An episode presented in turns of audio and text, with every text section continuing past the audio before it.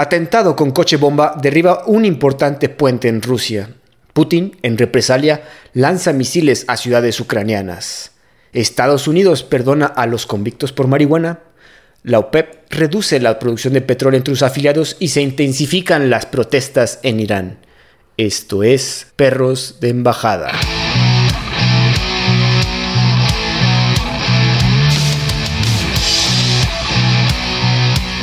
Tal amigos? Bienvenidos nuevamente. Yo soy Andrés Rojas, también conocido como Chad, y me acompaña mi coanfitrión y amigo perro del alma, Santiago del Castillo. ¿Cómo te encuentras hoy, Santi?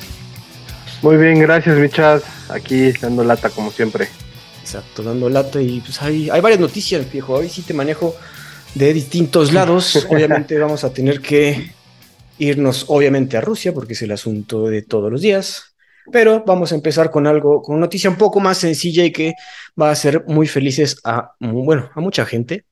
Muchos, no vamos a decir, afiliados al uso de la planta Rey de Dios. Fíjense que el presidente de Estados Unidos, Joe Biden, perdona los delitos por posesión de marihuana.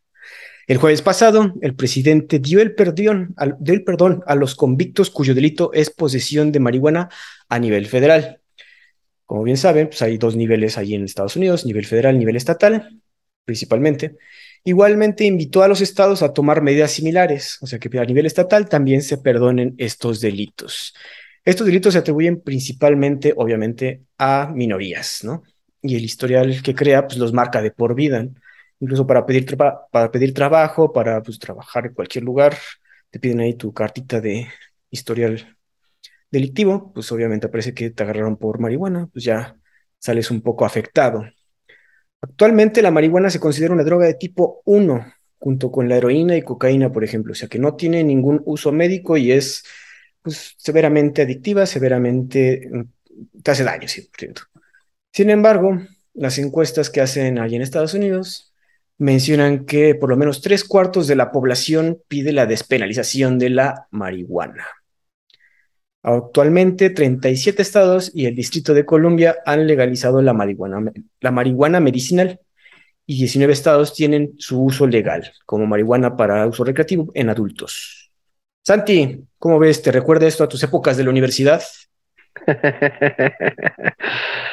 Sí, sin duda. Este, a ver, mira, yo creo que el futuro es esto, este, desde el punto de vista médico hasta desde el punto de vista recreativo honestamente es una estupidez que se permita el, alcohol y el tabaco y, la marihuana no, ¿no? Es, y, de hecho, el trasfondo de, la marihuana, de la prohibición de la marihuana, es bien interesante, viene de un tema literal mexicano eh, y, que en la época de la prohibición de Estados Unidos a principios del, siglo, del siglo pasado, eh, cuando empieza todo este el partido prohibicionista y que, quiere eliminar todo este show, Ajá.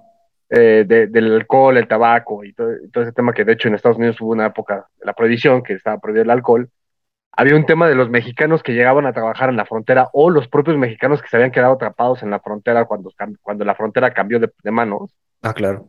Este, después de la guerra entre México y Estados Unidos, pues muchos de los mexicanos que estaban ahí iban a trabajar y regresaban y se ponían en, pues, atrás de un nopal con su sombrero a fumarse un porro y a quedarse dormidos. De ahí la imagen tipográfica del mexicano con la botella de tequila y su, y su, su porro, eh, acostado en un nopal. Ese es, ese es el estereotipo mexicano que, que, es muy popular en Estados Unidos, pero viene de ahí. Claro. Porque justo después de, de, la jornada de trabajo, pues lo que quería el mexicanito, este ranchero, pues era relajarse, se fumaba un porro y tantán. Entonces, cuando llegan todos estos blancos abolicionistas y, este, y que quieren el tema, para abolicionista de, de consumo, no, no abolicionista de esclavitud, eh, pues piden este, promover la prohibición, los prohibicionistas más bien, eh, la prohibición de esto, y de ahí se hace todo este tema. Había, hay pósters, o sea, tú lo puedes buscar así, pósters de 1920 sobre la marihuana, y eran así el mexicano con los ojos rojos, como si estuviera diabólico, este, que está drogado y que te viene a matar y viene por tus hijas y así. Y de ahí empieza la mala fama de la mota. Claro. Esa, esa mala fama nunca se quitó porque pues nunca hubo interés por hasta por mediados de los 70, cuando está todo el movimiento hippie y todo este show, y que producto de la investigación del LSD, que el LSD es una droga que inventan los, militares, pues empieza a ver como que este interés para probar nuevas cosas, ¿no? Y, de ahí, nace todo este inicio que les ha tomado casi 40, 50 años en, lograr esto, eh, ha funcionado bien en los países que lo han hecho, digas Holanda, obviamente pues todo con medida, ¿no? Ahora, el tema es, a final de cuentas, la marihuana hace daño sí o no, es, es como que lo que todo el mundo se pone a discutir, ¿no? mi, mi propio punto de vista es, hace tanto daño como meterte una sustancia ajena al cuerpo. Puede ser el alcohol, como puede ser el cigarro, como puede ser cualquier cosa. De ahí a que sea un tema nocivo para la salud, este, ya de, de, drogadicción, el puente a otras drogas y así, ahí yo no, yo no la compro, no la creo. Este, es una exageración, obviamente por estos, esta propaganda, la propagación de la idea de que es mala y de que te pone al mexicano todo loco y agresivo. la realidad es que es lo, es lo contrario, ¿no? Sí, te pone todo tranquilo, la verdad. Y de hecho, que yo sepa, no ha habido ni una sola muerte por sobredosis de mota. Nunca. de hecho, creo que hay, hay estudios de enfisema pulmonar que sí, que sí se da, porque pues al final de cuentas le estás metiendo humo a los pulmones, pero, es muchísimo, pero es muchísimo menor que, que en tabaco, ¿no? Cierto. Eh, Ahora, volvemos a lo mismo. Ahora prohíbes los vapes, pero legalizas la mota. Este, Ahora, bueno, tú también tenía como, bueno, había escuchado la teoría, no estoy completamente seguro, que también se prohibió el uso de la marihuana a nivel industrial, el hecho del cáñamo porque también servía sirve mucho, de hecho actualmente para realizar, para hacer telas, para hacer cuerdas. Es que va de la mano. Ajá, entonces a, a los, industrialistas gringos dijeron, oye, pues es que esta planta crece en todos lados y hace mejor producto, bueno, es mejor materia prima que muchas cosas que usamos, nos puede quitar mercado, güey. Y aparte... Es que, exacto, acuérdate que cuando Estados Unidos se independiza, le gana la guerra de independencia a Inglaterra, los estados del sur son estados algodoneros. Ajá. Y ahí hay dos, bueno, eran tres temas.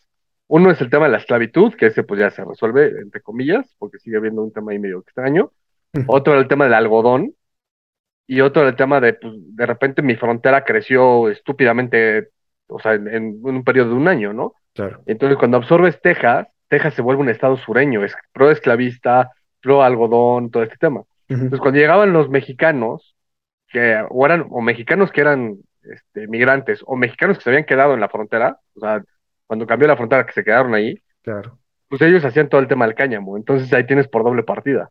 Era el interés político del dinero que había en el algodón para que, y que no me compitiera el cáñamo, y además pues hacer esta noción del mexicano drogado, ¿no? Drogado y que... Sí, efectivamente. Ahora, el tema de, de, de perdonar los delitos por posesión, a mí se me hace algo muy progresista, está bien, porque además muchas veces los presos que llegaban eran niños de 18 años, que ya eran juzgados como adultos en Estados Unidos, por posesión de marihuana, y ahí en, la propia cárcel es donde aprendían a ser delincuentes.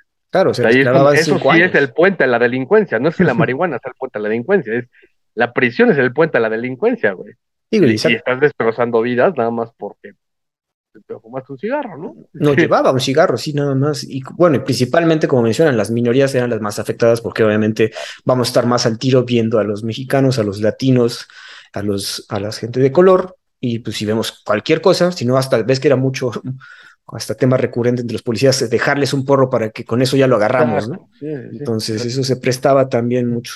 Y también la hipocresía hoy en día de que hay gente que se está haciendo millonaria haciendo, por ejemplo, en California, plantando marihuana y vendiendo marihuana de forma medicinal o legal, cuando tienes una gran cantidad de presos eh, eh, en el sistema penitenciario gringo, que digamos que es también un negocio, la verdad. Claro. De cosas como que otra gente está haciendo millonaria por eso.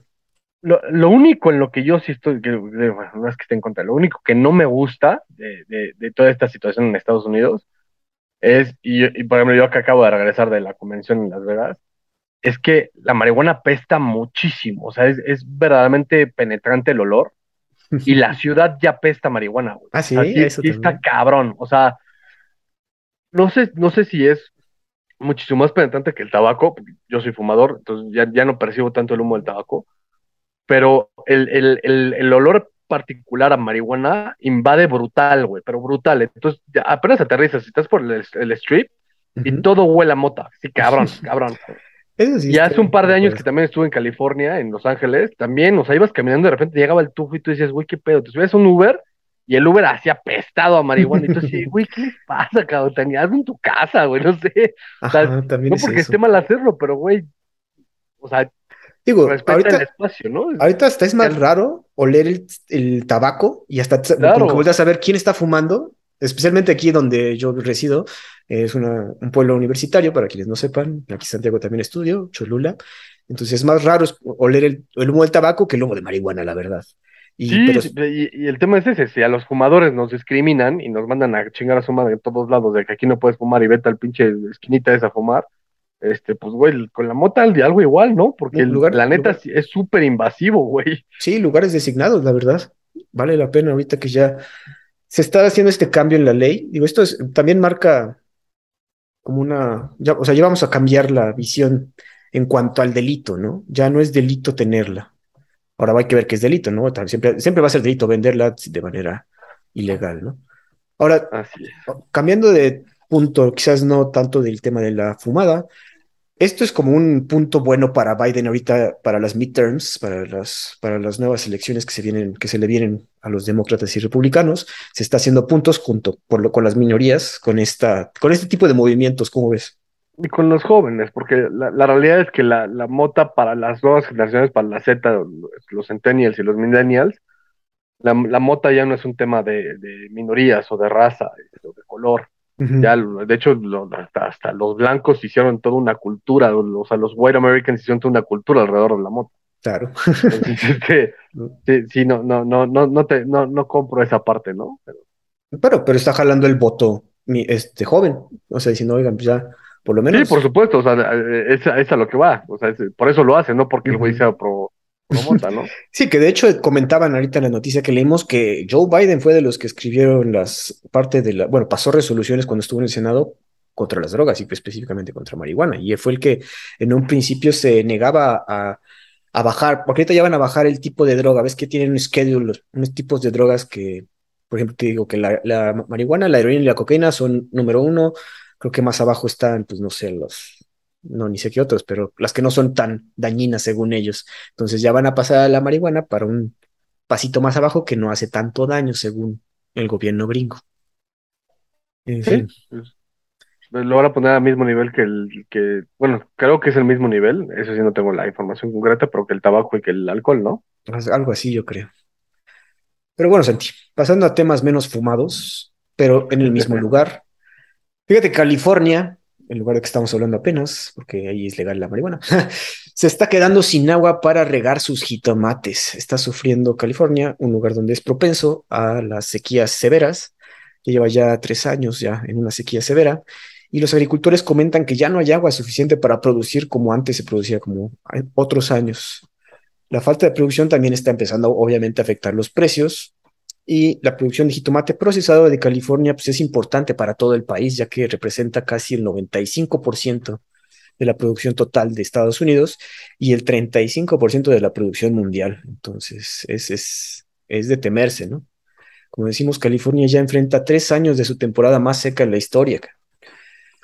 Digo, es, es medio sensacionalista, porque la, la temporada más seca y de más calor que tuvo fue en 2014, Ujú. eh, y ahí es donde hubo los wildfires y todo este show de que las casas de los famosos estaban quemando ahí en Hollywood y así, ¿no? También. Este, y, y obviamente pues tiene que ver todo el tema de calentamiento global, ¿no? Sí, lo que siempre Eh, lo, complejo de eso es, es, es que además, o sea, California pues tiene una de las costas más grandes de Estados Unidos. De hecho, creo que es el estado con más costa de todo Estados. Unidos. Claro. Entonces, sí, sí es un tema, ¿no? Ah, sé que hay proyectos en específicamente toda la zona de, de las universidades de California, Caltech, todas estas, que están haciendo proyectos de desalinización del agua para poder tomar agua del mar este, Pues sí. y, y, y hacerla, hacerla soluble, ¿no? Bueno, no, no soluble, hacerla mm, agua potable, agua Potable. dulce. Entonces, también es algo que yo vengo escuchando desde que yo estaba en primaria, ¿no? De cómo, sacamos el agua, el agua salada y la hacemos agua potable. Llevan 40, 30 años haciendo eso, pues quién sabe para cuándo. Yo creo que en algún punto sí se va a acelerar el tema porque se va a volver una necesidad, ¿no? Yo creo que sí, esto es, eh, bueno, esto es lo que nos está apurando. Eh, el Departamento de Agricultura de California dice que la producción del año va a bajar 2 millones de toneladas de lo que era predecido eh, hace dos años, hace un año, perdón. Entonces, pues sí es bastante y digo, que se representa el 95% de, de la producción de, este, del, de todo el país, pues está, les va a pegar duro. Digo, y no sé qué tanto. De hecho, el, el, problema más grande que tiene Estados Unidos no es la falta de agua, porque a, a, final de cuentas Estados Unidos como país tiene muchísima agua, nada más los grandes lagos, todos los ríos, que el Mississippi, todo este show. No te olvides que pues además también son parte, o sea, son dueños de Alaska. Uh -huh. Y en Alaska tienen unos, este, ¿cómo se llaman? Unos hielos eternos brutales.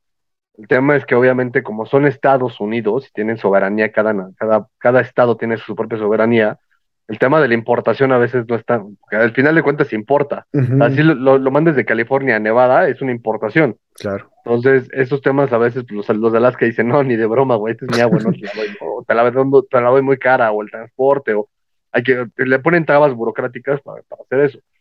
Entonces, y, y, obviamente todo el tema de falta de agua afecta, para los jitomates, pues obviamente es el producto principal de, de, de California, entonces les afecta a, a, a, la economía y es la tercera economía del mundo, uh -huh. la primera economía de Estados Unidos, este, o sea, sí, sí, es todo un tema, ¿no? Sí, como dices, eso de transportar agua de estado a estado sí ha de ser un tema, el hecho de que cada estado es pues casi casi independiente, es que ah, incluso depende, hay estados más independientes que otros, como Texas, que es, yo aquí me arreglo como yo pueda, no importa, sí, no quiero nada de ustedes, hasta que en serio lo necesite, ¿no? Pero, digo.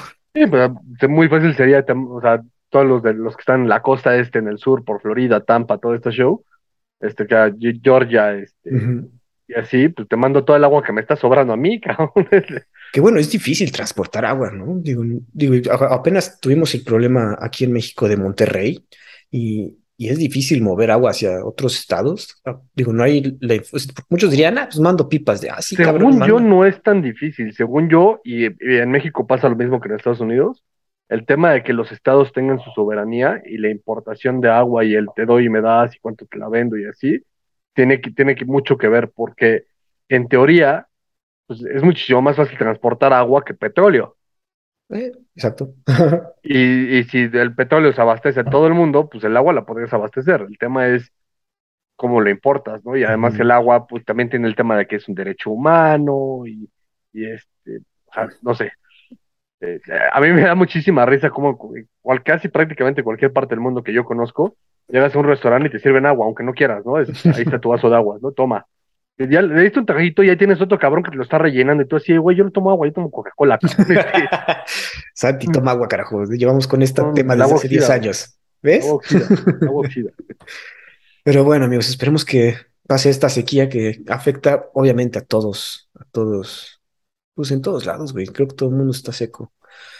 El cambio climático, como siempre, ha sido tema en este podcast, entonces sigue, dando, sigue dándonos de qué hablar. Pero bueno, amigos, vamos a pasar al tema que obviamente todos conocemos, todos sabemos qué está pasando. Otra vez, Rusia.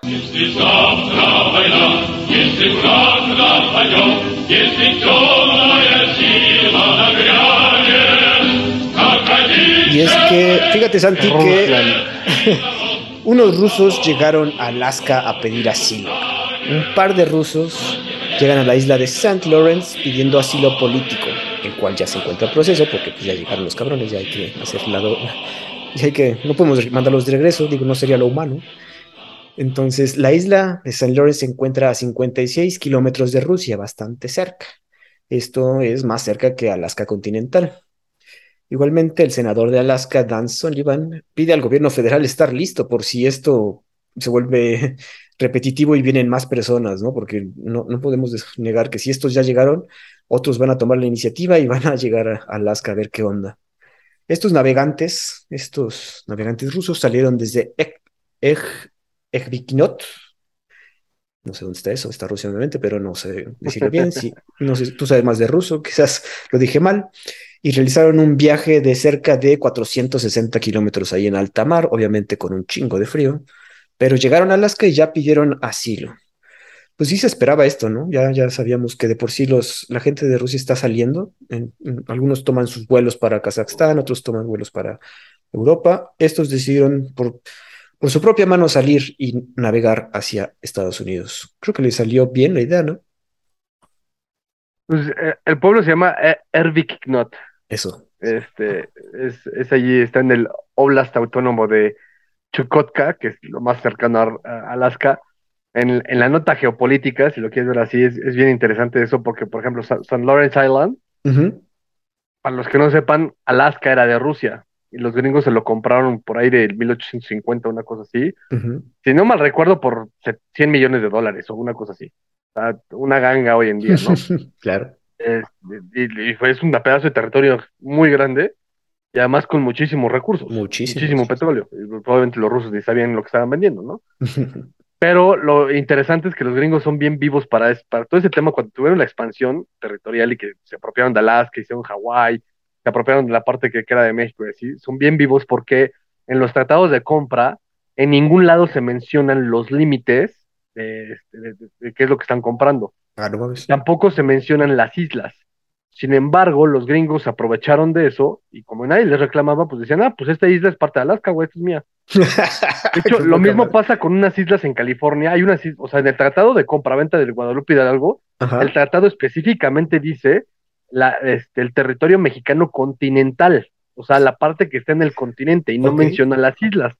Pero pues muy vivos los gringos llevaron llegaron con botes, pusieron la bandera gringa en las islitas que están por ahí, que además son islas importantes. Hay un tema de ballen, en su época era balleneros, ahora un tema de petróleo y además te dan mar territorial. Claro. Y pusieron su bandera y, pues, acá en México nos estamos agarrando putazos, entonces nadie le, reclamó. entonces ya por, por, ahora sí que por herencia histórica se volvió parte de ellos, sin que legalmente hayan sido parte de ellos. De hecho, hay una, hay una resolución en la ONU actual que tiene 70 años en el que México le está reclamando esas islas a Estados Unidos y Rusia le está reclamando la isla de San Lawrence a Estados Unidos. por esa parte, ¿no? Porque no, no estaba en el contrato, pues. O sea, lo que compraste no incluía eso. Pero pues como se vieron vivos los güeyes, ya lo aplicaron, ¿no? Y esa parte es interesante porque pues obviamente, tú te, obviamente de las teorías más aceptadas de, cómo llegaron las culturas de Homo sapiens a América, la cultura, o sea, la, teoría más aceptada es el tema del estrecho de Bering, ¿no? claro. En un, en un invierno muy, muy prolongado se congeló esas dos puntitas entre Rusia y Alaska y pues hay un tema migratorio que llegó y que pobló toda América, ¿no? Entonces, eh, esta compra se da en, en, 1850 y algo, no, recuerdo bien el nombre, el, el, año, pero pues, los que vivían en Alaska eran rusos. También. Y hablaban ruso. De hecho, hoy en día la población de rusos étnicos en Alaska, eh, según no mal recuerdo, es la, la segunda este, mayoría dentro de los, ciudadanos americanos que viven en, en, Alaska. Órale, eso se lo tienen guardadito, ¿eh? No sabía. Yo nada más pues, ubico a Sarah Palin de ahí están súper super adaptados a, Estados Unidos, hablan inglés y así, pero son Lawrence Jodorowsky, este, no sé, o sea, como nombre súper gringo, pero el apellido súper ruso, ¿no? Y son de los, de los herederos de esos rusos que estaban ahí, que de repente de un día pasaron a ser de parte del imperio ruso, pasaron a ser de Estados Unidos de América, ¿no? Y felices. yo no me esperaba que esto pasara, pero la nota es así de como los cubanos huyendo de Cuba, güey, que se van en, en lanchas a Florida, ¿no? y acá, pues, con todo este tema del, del draft militar, pues, yo no me lo esperaba que pasara de ese lado. Yo me imaginaba más que se fueran hacia Mongolia, Japón, el Cáucaso, una cosa de Europa, ¿no? Porque además esa zona de Rusia es la parte más despoblada que hay, es, la Siberia profunda, es el Deep Siberia, ¿no? Es, es, inhabitable, cabrón. Básicamente, güey, te digo que le salió bien la jugada, porque ahorita ya están en, ya bueno, están en proceso de obtener alguna, alguna sí, Desde esa parte de la costa de, Rusia se alcanza a ver la isla, güey. Ajá. Es como cuando estás en Cancún y ves este, la isla de, que es Tulum, ¿no? No es este, Isla Mujeres, creo que es, no me acuerdo, Holbox, una de estas islas, que alcanzas a ver ahí la, la isla, ¿no? Así es, aquí estás en Rusia y a lo lejos ves la isla y eso es América. Y se les hizo fácil, güey, vámonos. Sí, agarramos una lancha y la sufrimos, llegamos y pedimos lo político. Y esa isla tiene, tiene un puesto militar importante para los gringos. Sí, claro, tienen que estar ahí vigilando a ver qué pedo, porque se pueden poner feas las cosas de ese lado.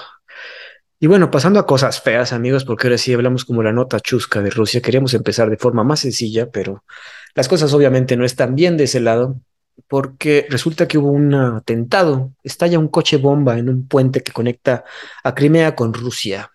El puente de Kerch, que conecta estos dos, bueno, la Crimea con la Nueva Rusia, fue parcialmente destruido debido a la explosión de un camión bomba, resultando en tres muertos, básicamente.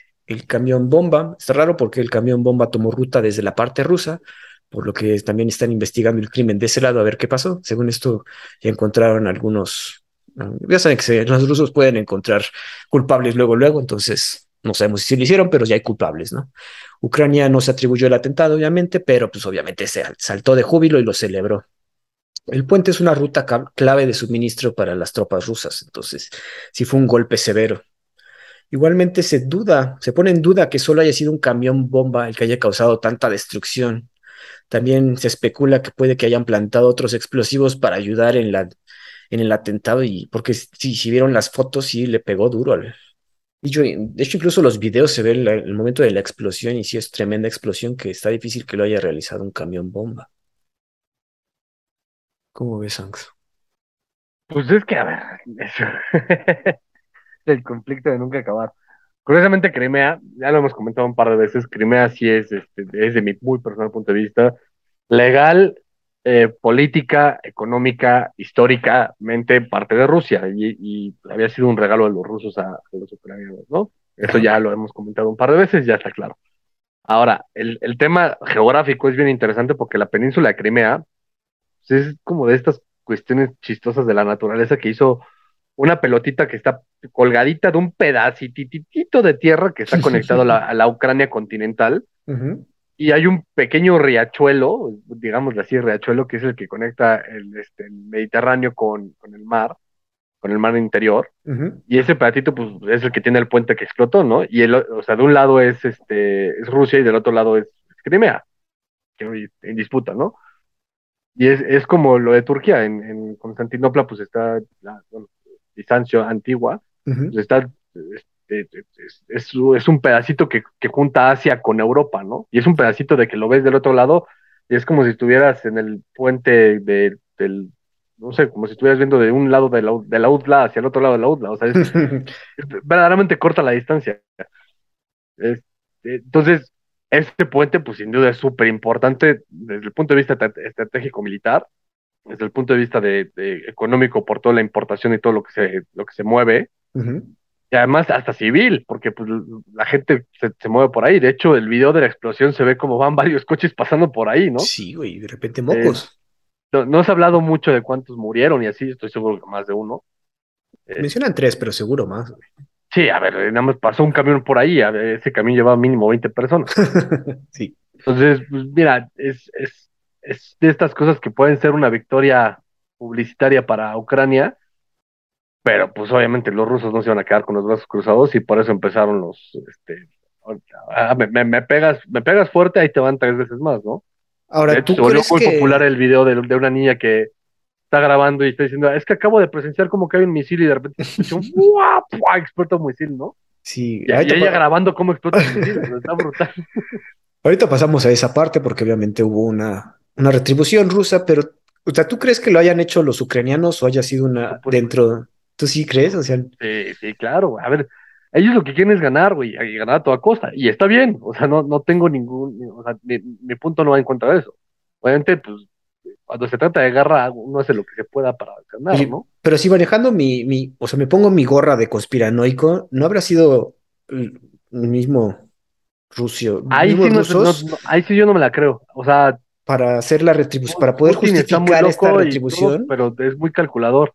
Y ese, ese puente sí, sí tiene eh, posición geográfica estratégica que, que, afecta el término en términos militares para el control de, de, de, la zona, tema económico por todo el tema de transporte de mercancía, lo que sea, mercancías de militar hasta de, bienes y transporte de personas, güey. Lo que Crimea estaba lleno de rusos, pero lo que quieren los rusos ahorita es llenarlo de más rusos. Entonces, vuelas ese puente y cierras un paso de comunicación importantísimo que entonces ahora ya más va a ser por vía aérea o por vía marítima, que es muchísimo más complejo que súbete un coche y hasta el otro lado. Este, ahí sí yo no creo que los rusos hayan sido eso. Digo, hay de todo, ¿no? Pero, en mi muy personal punto de vista no creo que haya sido eso.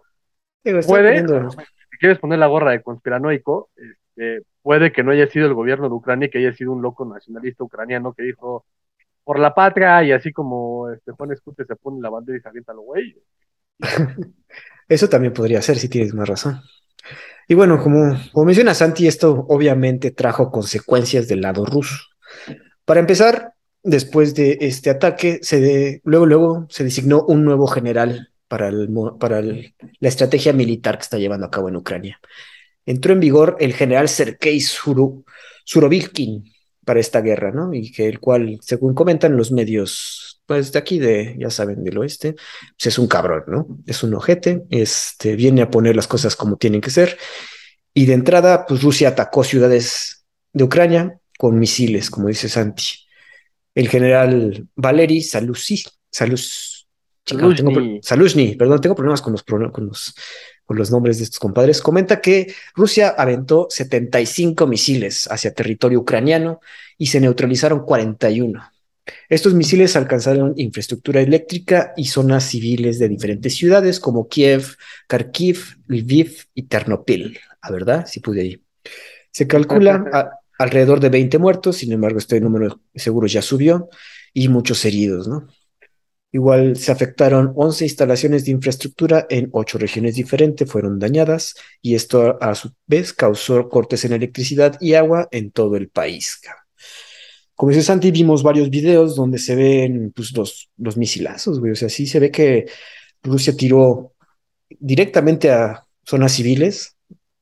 Vimos así como ciertos parques de niños con unos cráteres gigantes hechos por misiles. Esta chica que estaba grabando y de repente atrás en la espalda un misilazo pegó de miedo, pero pues y justamente Putin salió a decir que fue por, por haber bombardeado mi, mi puente, pues ahí les van unos misiles. Así es, ahí, te va un tip para cuando leas cosas en ruso. Eh, cuando hay una K con H juntas, se pronuncia como la H eh, en inglés, como J. Como... Ah, ok. Ah, entonces, Kharkiv. Ah, perfecto, Kharkiv, Kharkiv. Ah, mira, ¿ves? Aprendimos, amigos. Eh, pues sí, efectivamente. Ya, yo estaba leyendo un artículo bien interesante que habla de cómo esta guerra de Rusia con Ucrania, eh, a mí me, iluminó un poco en, la visión que pueda tener Putin. Eh, yo no lo había visto de esa manera, pero la, comparación que hace es bastante interesante. durante la Segunda Guerra, bueno, antes de la Segunda Guerra Mundial, pasó la Guerra Civil Española y era justo entre comunistas y, nazis. Básicamente esa es la idea, ¿no? los republicanos contra los nacionales y eh, pues todos los, republicanos eran apoyados por, por, la Unión Soviética, eh, por un par de mexicanitos ahí que se fueron a las vivas, y nadie más, a los, a los republicanos españoles los dejaron solos, este, eso fue brutal. Y de la parte nacional, este, a, Franco y a, al principio eran más generales, pero Franco fue el gran caudillo, eh, era apoyado por, por Mussolini por, y por Hitler. Y la realidad de esa guerra es que se volvió como, muchos historiadores lo marcan así, como eh, la base, la guerra de, prueba para las nuevas armas que se iban a usar para la siguiente guerra, para la, gran guerra, la guerra de escala mundial. Entonces era como que, ah, pues mira, se me acaba de ocurrir este misil, pues mándalo a España y lánzalo y a ver cómo funciona, ¿no?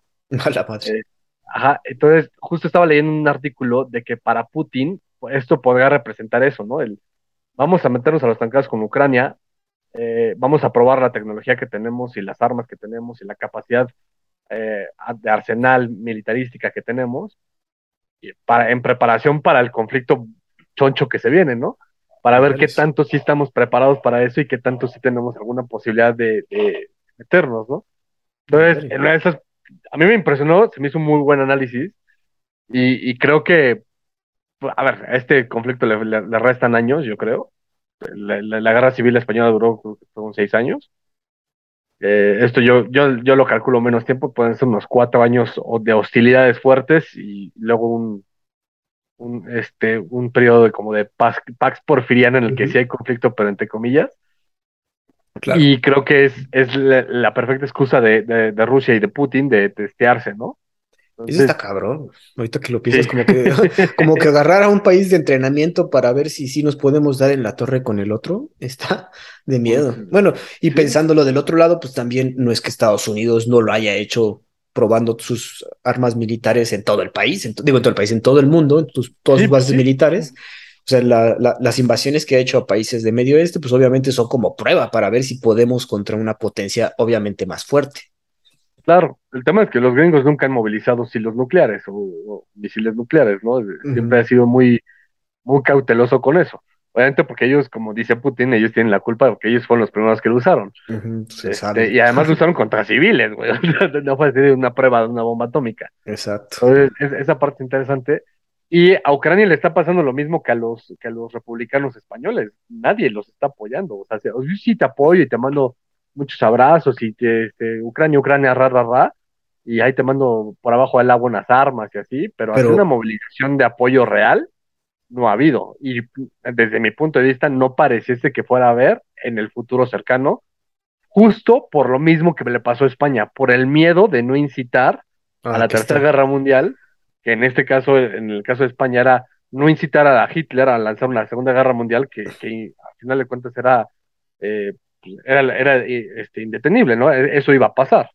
Oye, pero Ok, no va a haber movilización, pero la cantidad de armas que están mandando y la cantidad de dinero que está dando Estados Unidos para, para que se armen. Ves que ahorita ya, bueno, después de este ataque, ya están como que más la presión de hacer, delimitar el espacio aéreo y mandar, de hecho, de hecho también mandaron sistemas antiaéreos aquí a los, a los ucranianos. Entonces, quizás no movilización, pero sí estoy mandando todas las pistolas para que igual las prueben aquí los ucranianos pero y toda mi tecnología para ver que las prueben, pero... Es que es justo es eso, es, justo es el tema, o sea, los, gringos con los nacionales, con, los republicanos españoles hicieron lo mismo, es, a ver, ¿cuánta lana necesitas? Ahí te va la lana, ¿no? Y armas, órale, te las esconden en un barquito y te las mando, ¿no? A ver, por otro lado, Rusia firmó el tema del, del acuerdo satelital aquí con México, o sea, sí, yo sí veo que el, el, el, globo, el, mundo, sí se está posicionando, está poniendo sus fichas de ajedrez de, a ver, si yo hago esto, ¿tú qué haces? ¿no? Y, me posiciono para que en el momento en el que estalle la grande, si es que llegas a estallar, eh, pues no nos agarra a todos desprevenidos como le pasó a Inglaterra, ¿no? Bueno, a Polonia, de que pues Polonia estaba así muy contentito y de repente Hitler le este, atravesó sus fronteras y dijo, ¿qué crees? Ya no existes. Está cabrón. y eso está pasando justo con Ucrania, ¿no? La Unión Europea, la OTAN, Estados Unidos están ahí como que, a ver, güey, pues te ayudo en lo que pueda, no me meto porque no quiero incitar al loco ese, este, pero sí quiero poner todo mi ejército en high alert, en los bálticos alrededor de ti y así para ver qué pasa, ¿no? Pues sí, Ucrania es, es, la gran la gran sacrificada de, de o sea, si existe un, un conflicto internacional ya a, gran escala, Ucrania va a ser la, la, gran sacrificada. Este, ese, bueno, esa buffer zone que le llaman, como para entre el perro pues, este. Es el Estado sándwich. Es el Estado sándwich. Polonia nació así. Polonia nace como Estado sándwich desde la Primera Guerra Mundial. Ah, qué cabrón. Oye, bueno, ahorita, antes de entrar aquí a cabina, nuestra cabina, por si no saben, aquí en el estudio de los perros de embajada, fíjate que parece que, bueno, un artículo de The Economist que la economía rusa va para arriba, güey. parece ser que no está afectando tanto las, las sanciones como esperaban algunos gringos y europeos y los rusos van, o sea, pronostica, digo, The Economist, una, una revista importante de Inglaterra de, de toda la economía, obviamente, está comentando que, que, las sanciones no están haciendo tanto, o sea, sí están haciendo daño, pero no a largo plazo, o sea, que para largo plazo la, la, los, los indicadores de Rusia no se van a, de hecho, hasta van a subir. También comentaban la noticia que quieren todos, todos los que son antiglobal, los globalofóbicos, ¿no? Eh, y el tema es que pues, no es lo mismo hacerle un embargo a Cuba o a Venezuela, en el que sí, pues, los, matas de hambre, hacerle un embargo comercial a Rusia que tiene todos los climas, tiene todo, o sea, puede sembrar todo, tiene todos los recursos.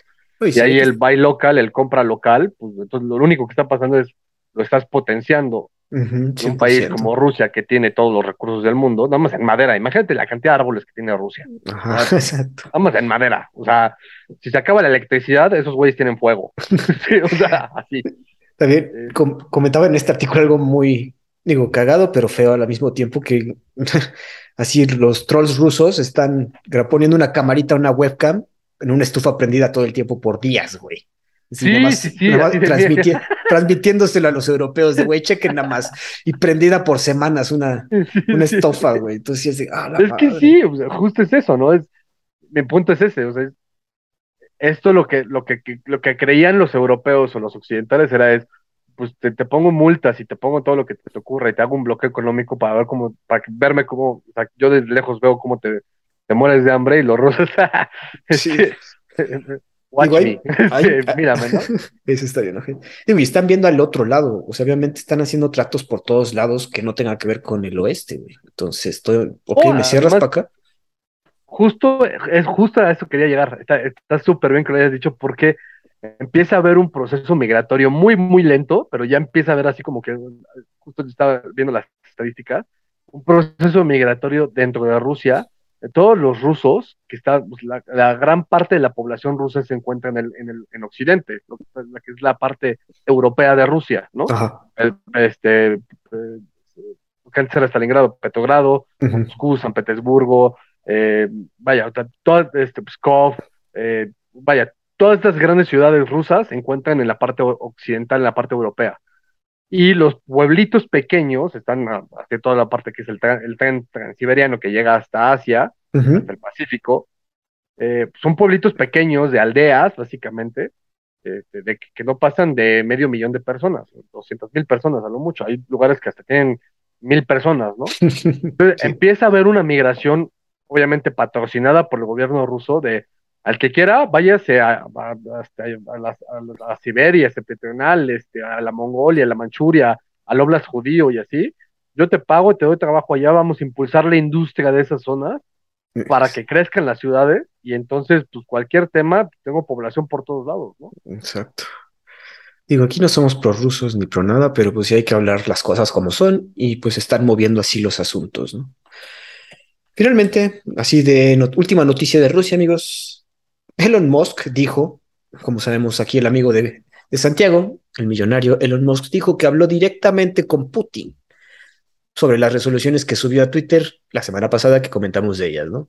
El politónico, el politólogo Ian Bremer comenta que Musk confirmó, Elon Musk, perdón, Musk quise decir nada más para llamar, confirmó que sus resoluciones que sus resoluciones fueron establecidas tras hablar con Putin. Y Putin está dispuesto a negociar, dijo si se cumple todo lo que escribió Elon Musk. O sea, lo de, ya lo comentamos la semana pasada, que Ucrania fuera neutral, que Crimea ya sea parte de, esta, de, Rusia. Entonces, si se cumple esto, Putin se va a doblegar, según Elon Musk. Y ahorita ya, después de que ya habló Ian Bremer esto, Elon Musk salió a decir que, oiga, no es cierto, pero ya se dijeron, el, yo dije, yo no dije, tú dijiste, inventos. Pero ah, es que ese güey es mitómano, cabrón. Este, ese güey es el verdadero peligro para la humanidad. Viste que sacó una colonia, una, una loción ahorita, güey. Está loco, güey. O sea, ya, no estamos en los noventas cuando Michael Jordan sacaba su loción, güey, y que también Jennifer Love, o sea, que todo el mundo sacaba su loción, güey. O sea, creo que hasta Rafa Márquez tenía su loción. Sí, cierto. O sea, ya eso no son los noventas, cabrón. Digo, y. Zapatero de tus zapatos. Ah, otro punto aquí de Elon Musk, si, tienen, si se acuerdan, cuando surgió la guerra en Ucrania, este, este millonario en buena onda mandó su sistema Starlink de Internet allá a Ucrania para que pudieran estar comunicados y no se quedaran sin comunicación. Pues parece ser que puede que les apague el Starlink este Elon Musk, si no, pues no ha dicho por qué, pero puede que no esté disponible si, si siguen estas, esta guerra. Una amenaza rara, ¿no? Te digo que ese güey también es otra incógnita, güey. Es bien raro y ese güey sí es, sí es, sí es malo, güey. Este, a ver, las resoluciones que poníamos que en Twitter y así ya lo habíamos comentado, pues, o sea, si Ucrania llega a aceptar eso es admit defeat, o sea, ya es aceptar la derrota y tan tan, ¿no? Y es, me, quedo solo en el mundo, güey. No quiero a los rusos, pero ya no puedo negociar con Occidente, ¿no? Es una estupidez, eso, al menos Zelensky jamás va a aprobar a eso. Eh, lo de, lo de Crimea es un punto de aparte, yo creo que sería una, la solución más rápida posible, pero tampoco, o sea, los ucranianos tampoco están dispuestos a, aceptar, bueno, más que los ucranianos, Occidente no está dispuesto a aceptar eso, porque aceptar eso es aceptar derrota y darle una victoria al uniforme de Putin. Entonces, no lo veo. Ahora, lo de Mosques es que yo creo que el güey es bipolar, cabrón. Es, un día se despierta y decía, hoy tengo ganas de apoyar a Ucrania. Ay, el Putin es buena onda, güey. Yo creo que ya no le voy a echar la mano a Ucrania. Ahora voy a hablar con él. Este, o sea, así. Entonces, creo que se llama síndrome de personalidad dividida, una jalada así. Algo así, güey. Sí, sabemos que tiene. hoy voy a hacer cohetes para ir a Marte. Y al día siguiente, ¿qué tal si nos vamos al centro de la Tierra? Sí, está muy disperso el señor, la verdad, debería, como dice Santi, zapatero a sus zapatos, dedicarse por lo menos a la tecnología que le va bien al güey, a los coches, cara. Exacto. Pero bueno, pasando a noticias ya más amables, amigables, vamos a hacer un buffer acá. Pronto Apple debutará su iPhone con conexión USB-C.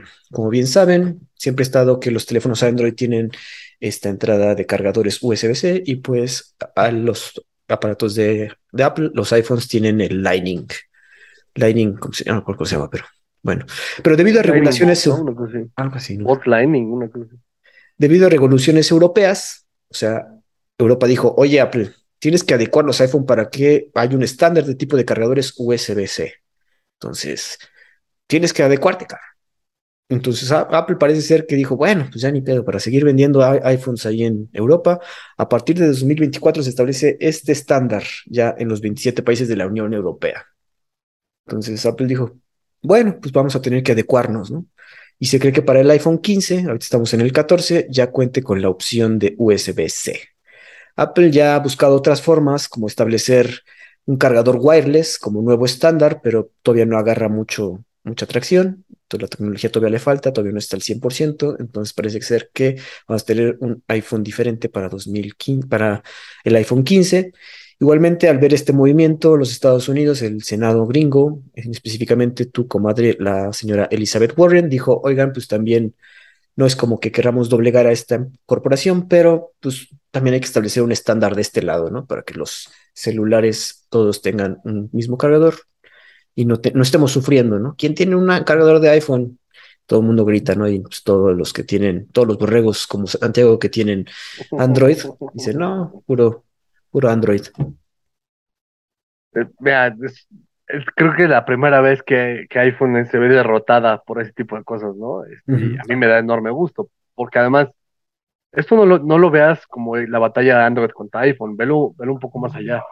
Porque en Europa y en América y en Australia y en China y en el Reino Unido, cada uno tiene una, un tipo de enchufe distinto. Ajá, exacto y es que eran tecnologías distintas que cada país se fue adaptando y en ese entonces no había un mundo tan globalizado como ahora, cada quien puso sus reglas, ¿no? Y hoy en día, pues si quieres ir al Reino Unido y de ahí te vas a pasar a Europa, tienes que comprar un cargador, un convertidor que sea de esas dos zonas, ¿no? Y si te vas a Buenos Aires, este, es otro cargador, o sea, otro enchufe distinto. Y eso genera una, una complejidad de conexiones que si no lo conectas bien, se te pueden quemar aparatos. Sí.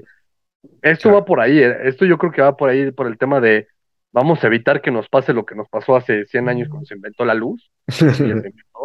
obviamente la luz no se inventa, pero eh, cuando se inventaron las conexiones, los enchufes, para hacer un estándar, y, la neta, está bien, era una puta necedad lo de, lo de Apple. De hecho, ya sus computadoras se cargaban con USB-C, pero el, teléfono sí con el Lightning, ¿no? Es una estupidez, güey. Y la realidad es, tienes que subirte la tendencia. O sea, si estaba el, si ya de por sí el USB normal lo usaba Apple para las computadoras, para lo que sea, hoy en día pues ya el pendrive ya casi ni existe, ¿no? Pero pues, las conexiones eran por USB. Hoy en día la siguiente evolución del USB es USB-C. Usa esa, cabrón. Sí, ¿Cuál, es el pedo? ¿Cuál es la complejidad, güey? Hasta reduces costos, güey. Ciertamente es para, es un beneficio, es beneficio para el consumidor, para el usuario, para estar, para estandarizar y no tener a fuerzas que comprar tu cargador de Apple, que son caros. Quiero hacer aquí un paréntesis. Por eso a los usuarios de Android como yo, este, nos molestaba eso de, ah. iPhone, ¿no?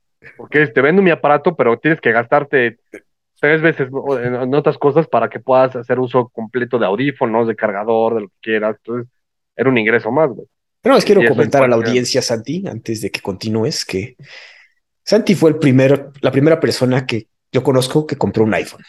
Y así estuvo durante mucho tiempo hasta que de repente se enojó con la empresa, hizo sus refunfuñes y enojos, sus rabietas. Yo creo, no sé si fue por esto, Santi, pero y se cambió a Android. Pero en un principio, Santi. No, sí, yo, tuve desde el primer iPhone, me lo compré en Estados Unidos y me lo traje de, contrabando a México y, obviamente acá en México conseguí un güey que me lo desbloqueara porque obviamente acá en México todavía no existía.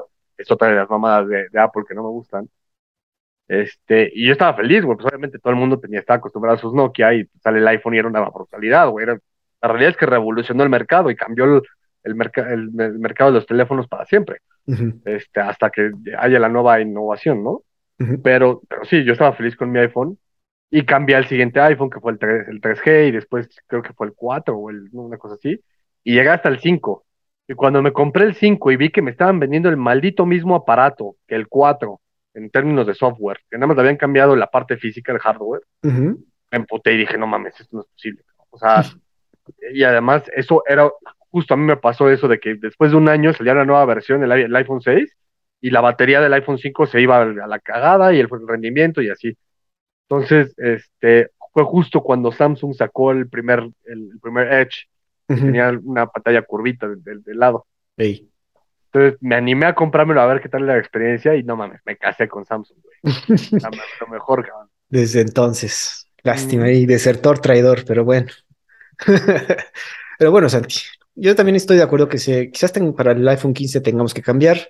Por lo pronto ahorita todavía sigo con el Lightning para cargar mi iPhone, ni modo. Pasando a otras noticias, amigos, fíjense que la OPEC Plus, la Organización de Países Exportadores de Petróleo, con un plus, o sea, no la OPEC original, ha decidido reducir la producción de petróleo por 2 millones de barriles al día. Esto es tras una reunión en Vena, acuerdan recortar su producción entre los miembros no afiliados a la OPEC. Para los que no saben, hay dos, dos como dos tiers, dos secciones de la OPEC, los países miembros y los países afiliados. Los países de la OPEC son Algeria, Angola, el Congo, Guinea Ecuatorial, Gabón, Irán, Irak, Kuwait, Libia, Nigeria, Arabia Saudita, Emiratos Árabes Unidos y Venezuela. Estos son como los chingones de aquí de la OPEC.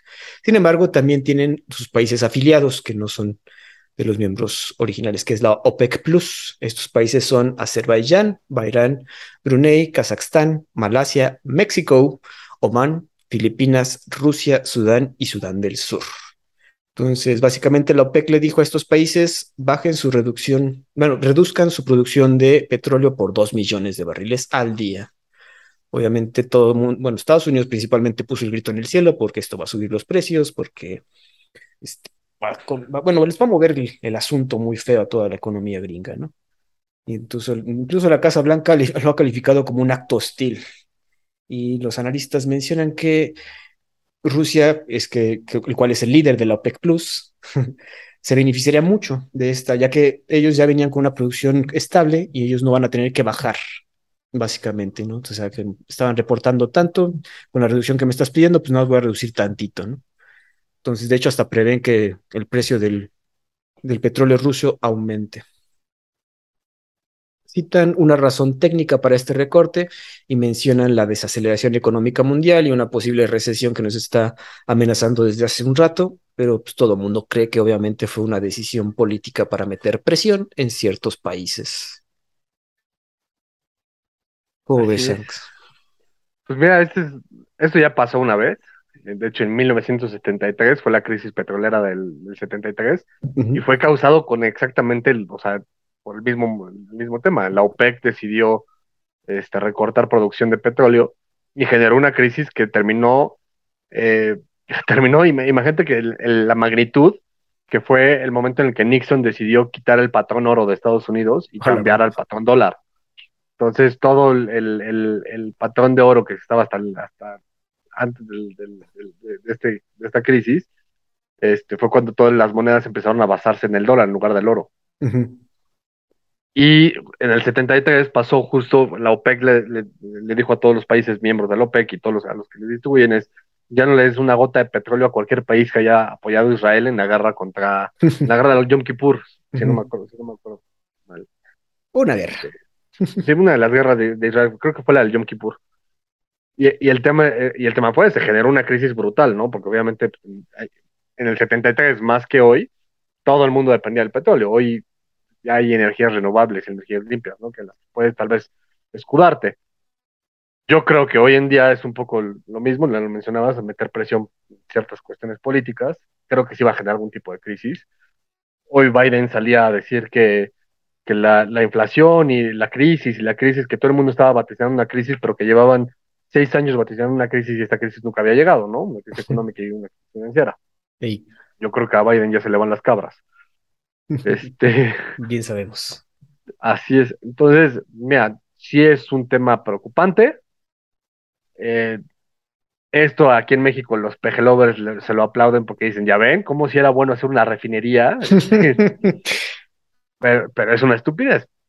Em, a ver, a México no le va a afectar con o sin refinería, a México no le afecta tanto el tema del petróleo, pero sí le afecta en términos de producción, porque México pues puede ser productor de petróleo y exportador de petróleo, pero al final pues hay cosas que le compras a otros lados, güey, y si en otros lados le suben el precio, te digas Estados Unidos, este, pues a ti te las van a vender también más caras, güey, con, con, refinería o sin refinería, güey, te va a pegar. sí, carajo. Entonces, a ver, sí creo que este, este tipo de cosas de la, de la OPEP, la OPEP es como, como el club de, de, los petroleros, ¿no? Imagínate el club de los empresarios, es el club de los petroleros y yo defino el costo del petróleo y la calidad que tiene y cómo se distribuye y cómo lo hacemos y lo procesamos. Tienen una, un monopolio en ese sentido. Digo, hasta se le llama un cártel casi, casi, ¿no? Sí, es el cártel del petróleo, sí. Y es, pues es eso, güey. volvemos a lo mismo. Todo el mundo está poniendo sus peones en el lugar específico, güey, para, para si se arma la grande, cómo va a funcionar. A mí, a mí la, la realidad es que sí, cada vez me empieza a dar más miedo de que de que tal vez eh, sí me toque presenciar, o sea, durante mi vida, me toque, y, y, mi vida, digamos, a corto plazo, me toque presenciar un evento de, una tercera guerra mundial. Espérate, Santito, todavía no, no los bajones, eso nos bajoneamos al principio, ahorita ya, bueno, bueno, con esta noticia sí está un poco intensa porque sí se ven, como dice Santi, piezas de ajedrez que se están moviendo a meter presión, porque estos países, digo, los principales países que manejan la OPEC obviamente son los árabes, y los que vemos en la OPEC Plus pues son los pequeños, no tan pequeños. Por ejemplo, la producción de los países miembros de la OPEC original alcanza los 26.689 millones de barriles por día. En cambio, los de la OPEC Plus alcanzan solo 17 millones, 17 mil 165 millones de barriles por día. Entonces, casi, casi 10 mil millones de barriles menos. Entonces, obviamente ellos tienen la vara alta, ellos deciden quién y si te dicen que tienes que que bajar tu producción, pues no hay forma que decir que no, ¿no? Digo, ahorita nos dijeron a México, no sé cómo esté la producción, porque depende de cada país, ¿no? O sea, es distribuida. Si tú estás produciendo tanto, creo que de hecho que dijeron que México está produciendo menos de lo que debería de producir, entonces no nos va, como dice Santi, no nos va a afectar tanto. Sí, a ver, a ver, digo, a ver qué pasa. Siempre hay 18 vertientes de lo que puede pasar y 18 diferentes consecuencias. Muchas veces las consecuencias son cosas que ni siquiera habíamos visualizado, ¿no? O sea, el, movimiento político que dicen es que si este movimiento ayuda mucho a Rusia porque ellos venían con un déficit de, producción, entonces este recorte pues no les va a afectar. Eh, durante la, justo es eso, durante la Guerra Fría, cuando, fue, por ejemplo, la crisis del petróleo del 73, este, este tema fue un poco en, ayuda de, la Unión Soviética, que era pues, la OPEP, generalmente ha sido aliado de los rusos. Entonces, a ver, te, digo, güey, todo, todo está conectado. No mames. Pero bueno, no vamos a salirnos del petróleo porque vamos a irnos a las protestas de Irán. Fíjense que estas protestas que fueron, ya saben, hemos hablado en podcast pasados, debido a la muerte de una joven a manos de la policía, llegaron a la industria petrolera, de hecho. Trabajadores de refinerías petroleras y de gas natural se unieron a las protestas que han paralizado al país. Se han visto videos de trabajadores grabándose mientras se rehusan a trabajar, ¿no? Videos de protestas surgieron en ciudades como Abadán y Asaluyé, lugares importantes para la producción energética. Las autoridades comentan que las protestas se deben a un conflicto salarial y que no tienen que ver con la muerte de esta chica, Maxa Amini, ¿no? Pero pues todo el mundo está saliendo, o sea, se sabe que es por esto, nada más el gobierno no quiere aceptarlo para, para que los medios de Occidente no digan que, que puede caer este nuevo, este régimen, ¿no? Se están intensificando estas protestas y el hecho de que ya peguen en una industria tan importante como la petrolera, pues está demostrando que están sirviendo. Pues lo vaticinamos, ¿no? Esto de alguna manera puede ser la, el, inicio de la caída del, ortodoxismo islámico, ¿no? De, la parte más, más radical de la, ortodoxia islámica, vaya, ahora sí que valga la redundancia. Entonces, a ver, qué, bueno por las mujeres y qué bueno por la libertad del ser humano, en, sobre todo en estas regiones lo que a mí me preocuparía es que no, que no, que se vuelva un tema súper progre y, terminen siendo países tirándole ya de, uy, sí, ya somos libres, ahora sí, comunismo, ¡wow! tanto jodiste para, para meter, meterte al mismo hoyo, ¿no? Yo creo que sí le tiran a una, a una situación más democrática. Digo, ahorita los videos que hemos visto, no sé si tú has visto, ya, ya, ya están, las mujeres sí han mostrado su repulsión al, a los ayatolas, o sea, hay que decirlo. Ves que hay videos de niñitas pintándole dedo ahí a la foto del ayatola, ya se ven mujeres caminando ahí sin el, sin su hijab y todo el mundo gritándoles de que eh, sí, vamos, sigan así. Pero ya que te pega tu industria tan importante como la petrolera, pues sí, o sea, el hecho de que los trabajadores digan, oigan, sí, vamos a unirnos, pues pone en peligro, como dices, la, el poder de estos, de este régimen. Espera, bueno, desde acá, desde el podcast de los perros de embajada, no esperamos que se ponga violento el asunto, pero sí se viene, se vaticina una revolución en este país. Santi, nos vamos a ir con una noticia que te va a alegrar mucho. Bueno, creo que te va a alegrar mucho porque le están pegando a un compadre también tuyo. Fíjate que un nuevo reporte indica que los trabajadores de Facebook, quienes están encargados de crear el nuevo metaverso, no están usando el metaverso. en un reporte interno por el vicepresidente del proyecto Metaverso, Vishal Shah, pide a los trabajadores pasar más tiempo dentro del metaverso y por favor enamorarse del concepto, porque si ustedes no se pueden enamorar, pues cómo vamos a venderlo. Obviamente dentro del reporte, este señor Shah confiesa que el metaverso todavía no tiene una audiencia objetivo, o sea, no saben ni para quién están haciendo este asunto, pero pues hay que meternos a trabajar ahí, hijos, o sea, si están diseñando esto, por favor, este, que les guste, pero se ve que la gente que trabaja ahí no le gusta ponerse unos dobles y trabajar por ahí ocho horas metidas en un lugar que no existe, aunque sea diseñándolo. Esto obviamente, bueno, ¿cómo ves, Santi, para empezar? Pues mira.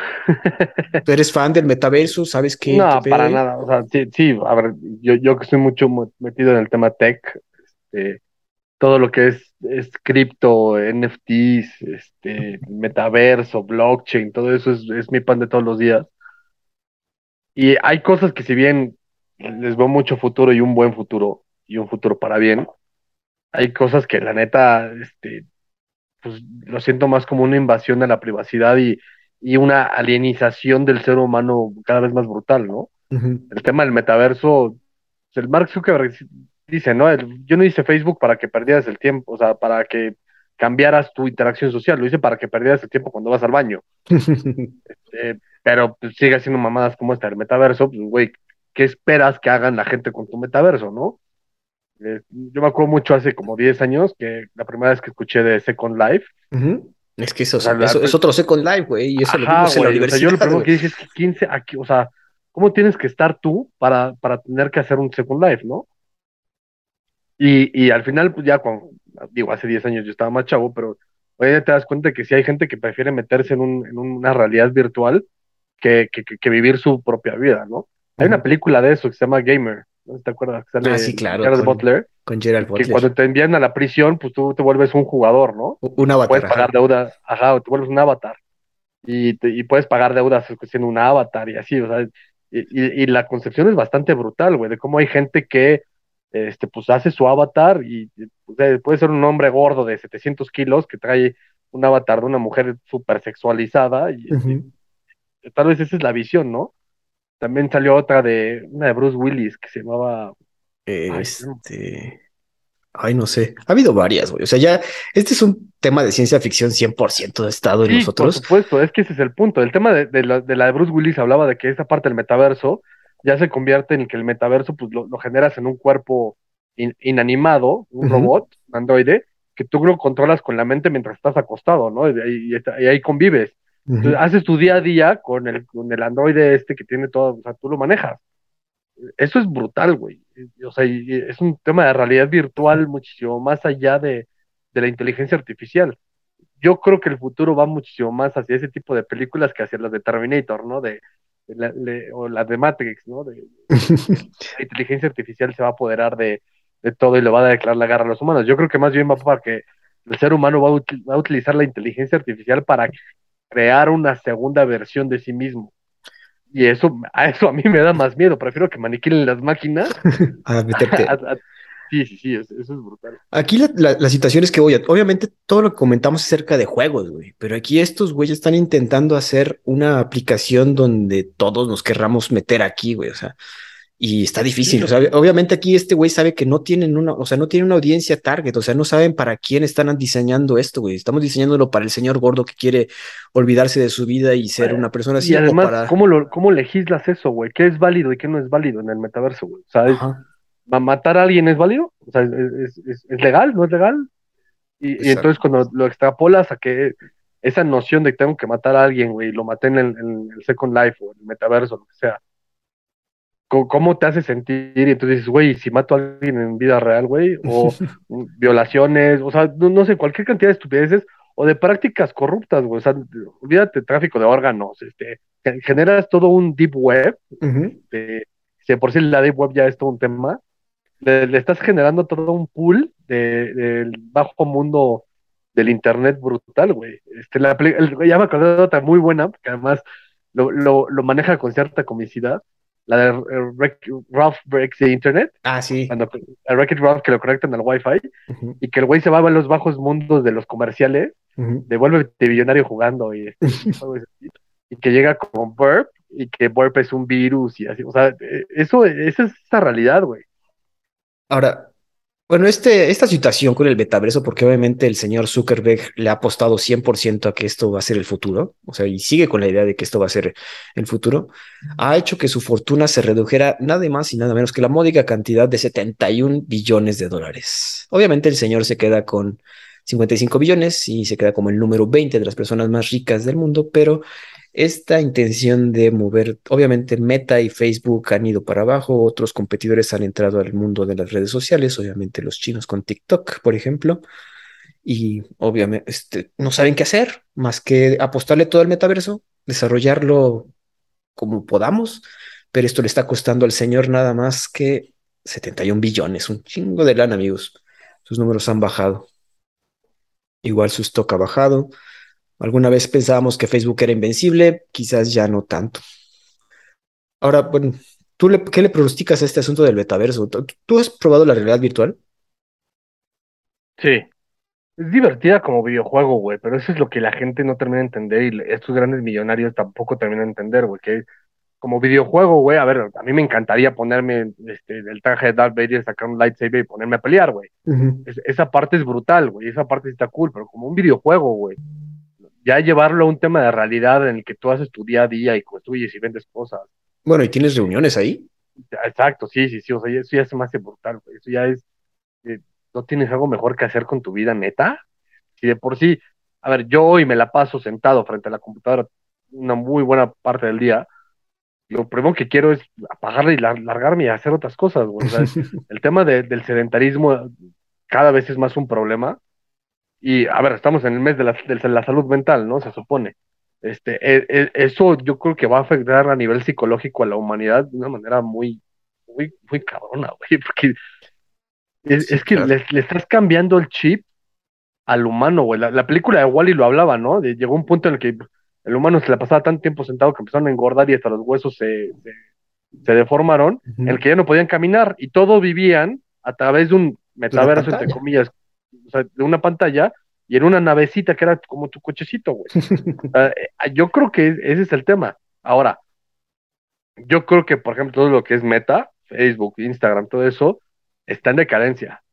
Y creo que, a ver, Facebook ya no se mete nadie más que tu tía, güey. Este, o sea, no sé. Bueno, síganos en Facebook, amigos, por favor, no tenemos muchos seguidores. es que también es eso, o sea, ya como empresa quizás ni conviene tanto estar en Facebook. Se volvió un marketplace, o sea, yo creo que Facebook, si, yo, a ver, yo creo que el error de Mark Zuckerberg no, fue no haber hecho de Facebook un mercado libre, un Amazon, un, eBay. este, eso hubiera sido el, super éxito y hoy sería muchísimo más poderoso y muchísimo más millonario.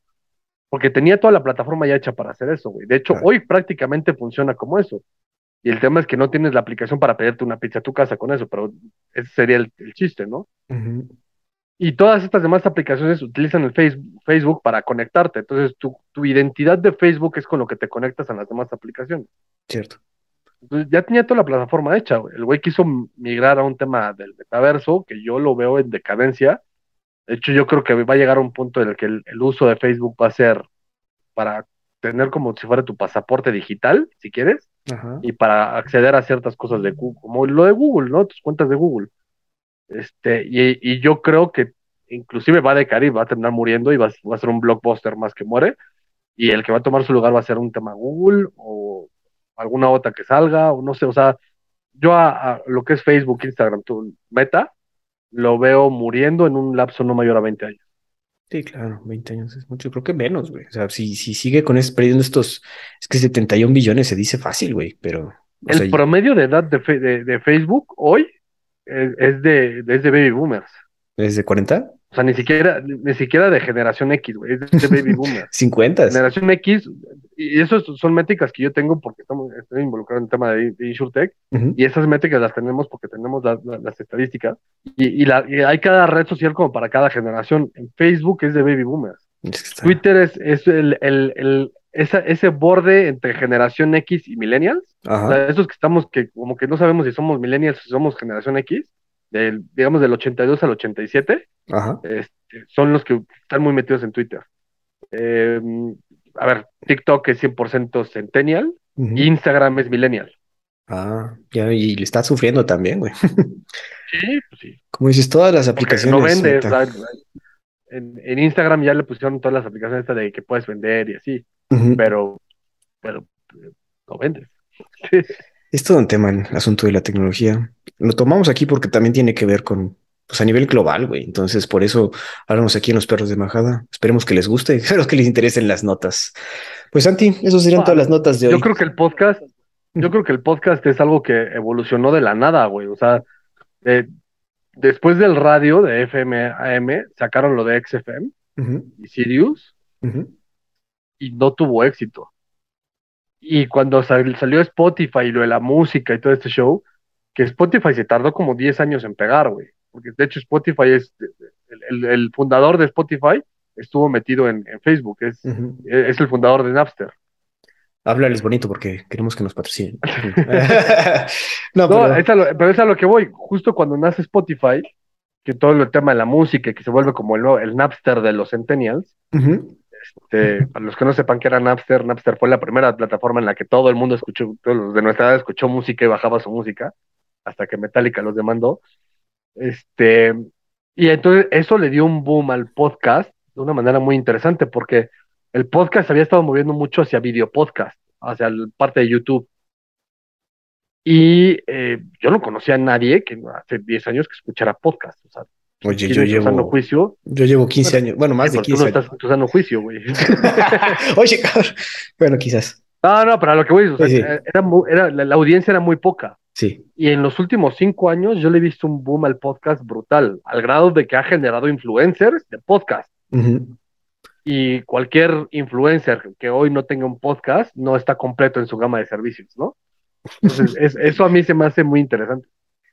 Exacto, digo, yo ya llevo un rato aquí en este asunto de los podcasts. De hecho, ojalá a Santiago para que nos platicara y se adentrara también en este interesante mundo de los podcasts. Para quienes quieran saber más de este asunto de Napster, estamos preparando ahí un podcast igual con unos amigos sobre este tema. Ya se los haremos saber cuando esté listo. En redes Pero bueno, Santi, eso sería todo. Eso es todo, amigos.